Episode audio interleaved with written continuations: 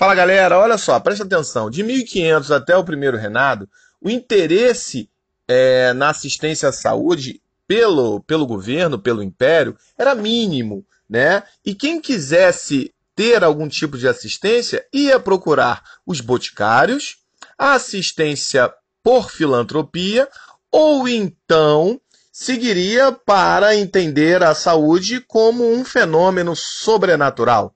O Estado não tinha nenhuma responsabilidade com assistência à saúde das pessoas. Beleza? Fique atento e confira depois nas questões no seu material.